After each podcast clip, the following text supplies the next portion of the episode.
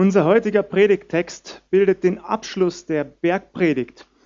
Die Bergpredigt ist eine der bekanntesten, vermutlich sogar die bekannteste Predigt unseres Herrn Jesus Christus. Er spricht dabei etliche Themen an, er legt die Messlatte für uns Menschen sehr, sehr hoch. Er beginnt mit den Seligpreisungen. Neunmal hintereinander benutzt er diese Formulierung glücklich sind oder selig sind oder am allerbesten glückselig sind. Wir kennen diese Formulierung im Deutschen auch. Sie trifft es im Griechischen tatsächlich auch am besten. Glückselig sind. Danach spricht er verschiedene, auch schwierige Themen an.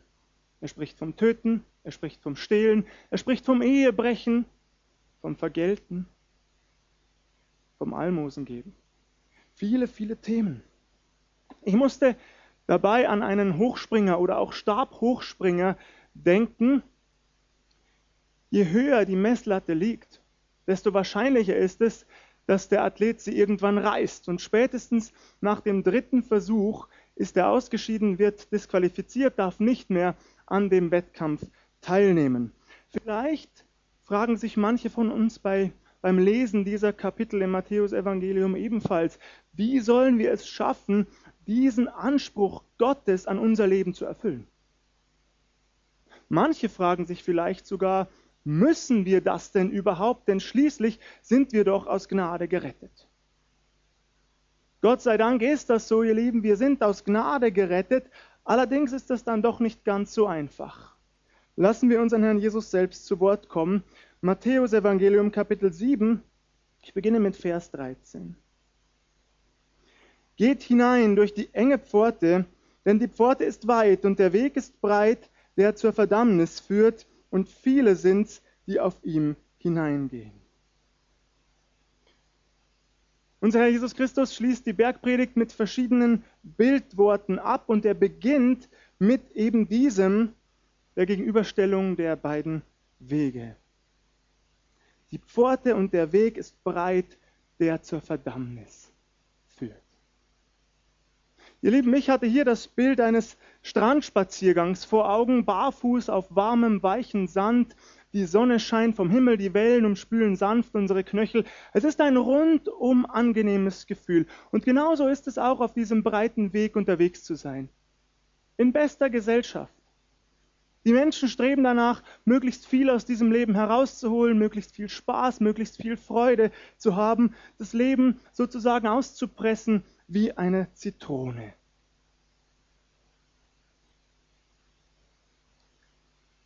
Das Schöne scheint zu sein, dass dieser breite Weg nicht nur angenehm ist, wenn man auf ihm unterwegs ist, sondern dass er am Ende sogar auf ein weit geöffnetes Stadttor zuführt. Ein großes Tor in einer Stadtmauer, die Türflügel sind einladend geöffnet. Doch ihr Lieben, der Schein trügt. Diese Idylle ist trügerisch. Denn dieser Weg führt dich mitten hinein in die Verdammnis, also in die ewige Trennung von Gott. Hier übersetzt Luther übrigens sehr, sehr hart. Man könnte auch sagen, der Weg, der zur, zum Verderben führt. Aber ihr Lieben, wir müssen uns natürlich nichts vormachen. Am Ende läuft das aufs Gleiche hinaus. Vers 14. Wie eng ist die Pforte und wie schmal der Weg, der zum Leben führt, und wenige sind's, die ihn finden. Was für ein enormer Gegensatz. Neben diesem breiten Weg gibt es noch einen schmalen Weg, eine enge Pforte. Jesus betont sogar, dass man diesen Weg erst einmal finden müsse. Hier dachte ich an einen Dschungelpfad, verborgen zwischen etlichen Sträuchern, Büschen, Bäumen. Man muss diesen Weg sehen, erkennen, sich vielleicht diesen Weg sogar freischlagen mit einem Buschmesser, einer Machete. Dann ist dieser Weg nicht einmal angenehm. Er ist sehr eng, schmaler Weg. Es liegen etliche Hindernisse auf diesem Weg, die wir überwinden müssen. Wir machen uns unsere Schuhe kaputt, laufen uns vielleicht Blasen. Es ist anstrengend auf diesem Weg. Am Ende, da wartet kein einladendes Stadttor auf uns, sondern eine enge Pforte, durch die wir uns hindurch quetschen müssen. Es wird uns vielleicht sogar wehtun in unserem Genick oder an unseren Schultern, je nachdem, wie eng diese Pforte am Ende tatsächlich ist. Um hindurchzukommen, müssen wir uns ganz klein machen. Doch es ist eben genau dieser Weg, der ins Leben führt, in die ewige Gegenwart Gottes, unseres himmlischen Vaters. Übrigens, der Apostel Paulus betont das ganz ähnlich in seinen Briefen, spricht er immer wieder davon, dass ein Leben in der Nachfolge ein Glaubenskampf sei. Er vergleicht das mit verschiedenen sportlichen Wettkämpfen, mit dem Laufen in der Arena beispielsweise oder einem Ringkampf. Ein Leben in der Nachfolge kostet einen Preis. Das ist nicht immer angenehm. Man muss sich entscheiden für den richtigen Weg. Wir kommen noch einmal darauf zurück. Ich lese die nächsten Verse. Die Verse 15 bis 20. Seht euch vor vor den falschen Propheten, die in Schafskleidern zu euch kommen, inwendig aber sind sie reißende Wölfe. An ihren Früchten sollt ihr sie erkennen. Kann man denn Trauben lesen von den Dornen oder Feigen von den Disteln? So bringt jeder gute Baum gute Früchte, aber ein fauler Baum bringt schlechte Früchte. Ein guter Baum kann nicht schlechte Früchte bringen und ein fauler Baum kann nicht gute Früchte bringen. Jeder Baum, der nicht gute Früchte bringt, wird abgehauen und ins Feuer geworfen. Darum, an ihren Früchten sollt ihr sie erkennen. Das nächste Bildwort ist das der falschen Propheten, die in Schafskleidern kommen, inwendig aber reißende Wölfe sind. Manche Bibelausleger sind der Meinung, dass Jesus hier vor allem die Pharisäer, die Schriftgelehrten, die hohen Priester, die religiösen Anführer seiner Zeit im Blick hatte. Das mag einerseits sicher zutreffen, andererseits glaube ich, muss es dringend ergänzt werden. Ich persönlich denke, dass das hier eine klare Warnung unseres Herrn Jesus Christus an seine Gemeinde ist. Warum glaube ich das? Weil wir insbesondere im Johannesevangelium mit einer Schafherde verglichen werden. Die Gemeinde Jesus ist eine Schafherde. Er ist unser guter Hirte, er geht uns voran. Wir kennen ihn, wir hören seine Stimme. Auch im Kontext seiner Gefangennahme sagt Jesus das im Markus Evangelium, Kapitel 14. Sie werden den Hirten schlagen und die Schafe zerstreuen.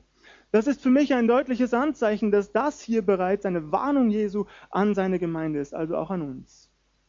Falsche Propheten werden auftreten, die äußerlich so wirken, als wären sie Teil der Herde, doch in Wahrheit sind sie nur verkleidet, innerlich nämlich sind sie reißende Wölfe. Und das kann ganz dramatisch sein.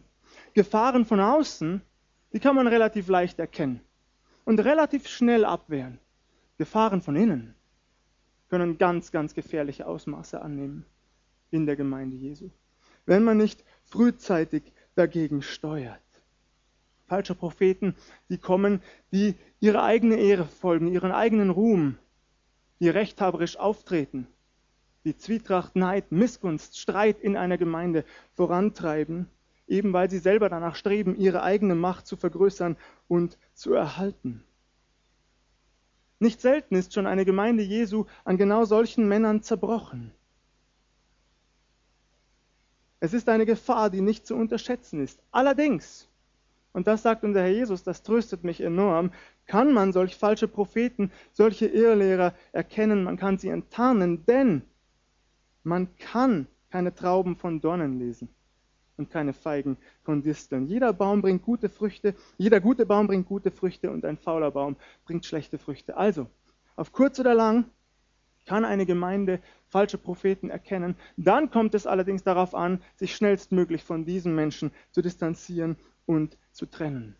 Das ist enorm wichtig. Ihr Lieben, es gibt Gemeinden, die dann glauben, man müsse in Liebe Gespräche führen, möglichst häufig diese Leute auf den richtigen Weg zurückholen. Nein, nein. Man muss sich trennen von solchen falschen Propheten, bevor die gesamte Gemeinde Schaden nimmt. Paulus schreibt es in seinen Briefen, er selbst übergibt die Irrlehrer dem Satan. Die können geläutert werden, die können zurückfinden in eine Gemeinde. Aber man muss sich frühzeitig von ihnen trennen, bevor die gesamte Gemeinde Schaden nimmt. Man kann sie an ihren Früchten erkennen. Es ist also wichtig, geistlich gesund zu sein, geistlich unterwegs zu sein, im Gebet zu bleiben, alleine, in Gemeinschaft. Das Wort Gottes alleine zu studieren, in Gemeinschaft zu studieren, zu erforschen, immer mehr daraus zu erkennen, Zusammenhänge zu erkennen. Dann wird man auch nicht so leicht in die Irre geführt. Vielleicht fragt ihr euch an dieser Stelle, Nun ja, aber es gibt doch auch in geistlich gesunden Gemeinden unterschiedliche Auslegungen zu unterschiedlichen Bibelstellen zugegeben. Überhaupt keine Frage. Ein Beispiel. Manche von uns sehen in 1. Mose 6 in den sogenannten Gottessöhnen Nachkommen Seths, der dritte Sohn Adam und Evas. Die Nachkommen Seths werden in dieser Auslegung als gottesfürchtige Männer dargestellt oder gottesfürchtige Menschen insgesamt, die sich aber im Laufe der Zeit mit den ähm, gottlosen Nachkommen Kains verschwägerten. Und dadurch wuchs die Gottlosigkeit auf Erden und so äh, kam die Sintflut, sie wurde unausweichlich, die gesamte Menschheit wurde vernichtet, bis natürlich auf Noah und dessen Angehörige. Ich persönlich glaube, dass diese Gottessöhne in 1. Mose sechs Engel sind. Warum glaube ich das? Weil das Alte Testament mehrfach diesen Begriff Gottessöhne gebraucht und jedes Mal für Engel. Immer für übernatürliche Wesen, niemals für einen Menschen.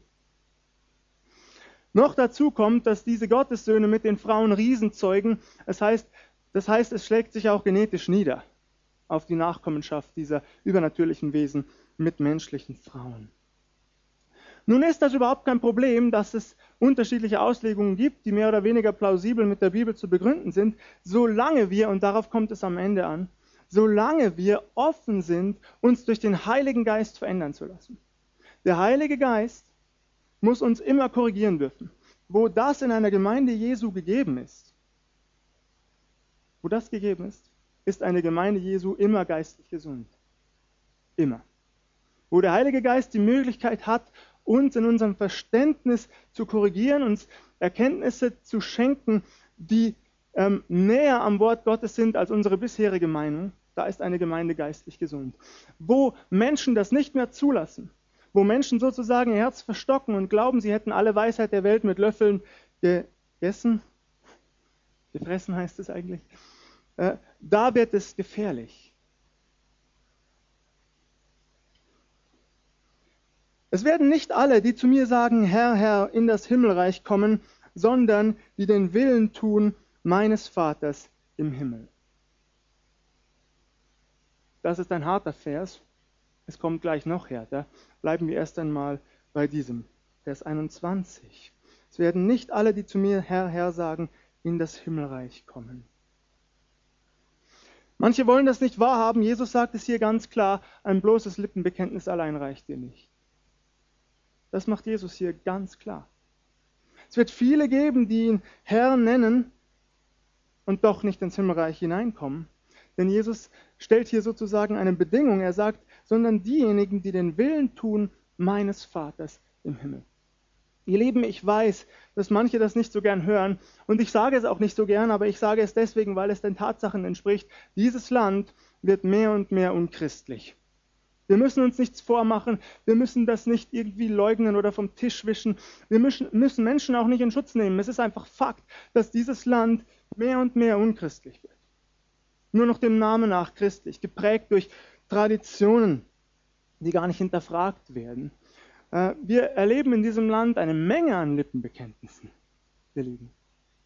Interessant ist, dass der Prophet Jesaja es schon ausrichten lässt an das Volk Israel, durch Gott natürlich. Dieses Volk ehrt mich mit den Lippen, aber ihr Herz ist fern von mir. Diesen Vorwurf muss sich schon das Volk Israel gefallen lassen. Wie viel mehr gilt es für uns heute? Dieses Volk ehrt mich mit den Lippen, aber ihr Herz ist fern von mir. Ihr Lieben, was bedeutet das? Das bedeutet in aller Klarheit, deine Taufe am Anfang deines Lebens, sie wird dich niemals retten, wenn du Jesus Christus nicht nachfolgst. Eine christliche Hochzeit wird dich niemals retten, wenn du Jesus Christus nicht nachfolgst. Eine Bestattung in christlich geweihter Erde, sie wird dich niemals retten, wenn du Jesus Christus nicht nachfolgst. Nicht alle, die zu mir Herr, Herr sagen, werden ins Himmelreich kommen, sondern die den Willen tun meines Vaters im Himmel. Wie gesagt, es kommt noch härter. Ich lese die nächsten Verse. Es werden viele zu mir sagen an jenem Tage, Herr, Herr, haben wir nicht in deinem Namen geweissagt? Haben wir nicht in deinem Namen Dämonen ausgetrieben? Haben wir nicht in deinem Namen viele Machttaten getan? Dann werde ich ihnen bekennen, ich habe euch nie gekannt, weicht von mir, wie ihr das Gesetz übertretet.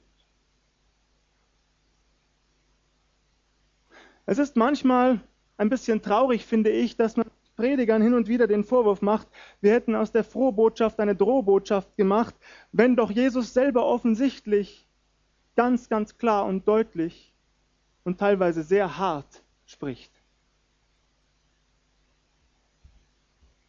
Ihr Lieben, was sagt Jesus hier? Er sagt, es werden nicht alle, die zu mir Herr, Herr sagen, in den Himmel kommen, sondern die den Willen tun meines Vaters. Und er ergänzt das noch einmal, indem er Menschen anführt, die sogar in seinem Namen große Dinge vollbracht haben.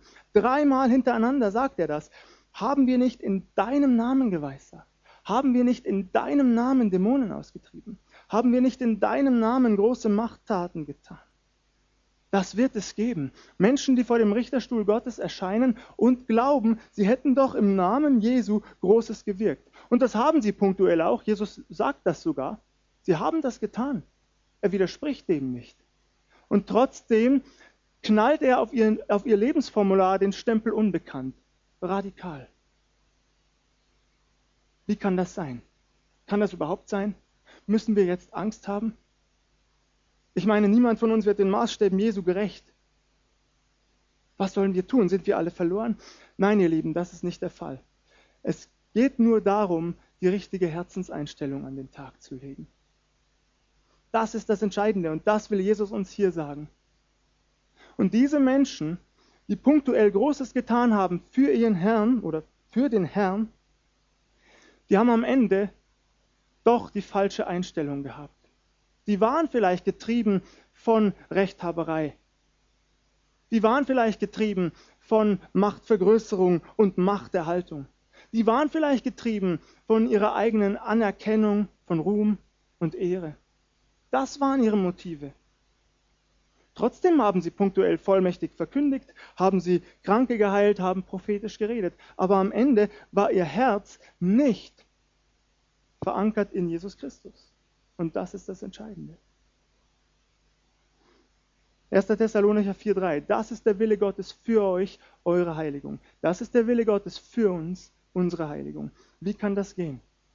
Das geht nur, indem wir unserem Herrn Jesus Christus jeden Tag unser Herz ungeteilt übergeben. Ungeteilt. Werden wir trotzdem immer wieder einmal fallen? Aber natürlich müssen wir uns nichts vormachen aber es gilt, dran zu bleiben an unserem Herrn Jesus Christus und es gilt, aus der richtigen Motivation heraus zu handeln. Ihr Lieben, die richtige Motivation lautet so. Anzunehmen, was Jesus Christus am Kreuz auf Golgatha für dich und mich getan hat.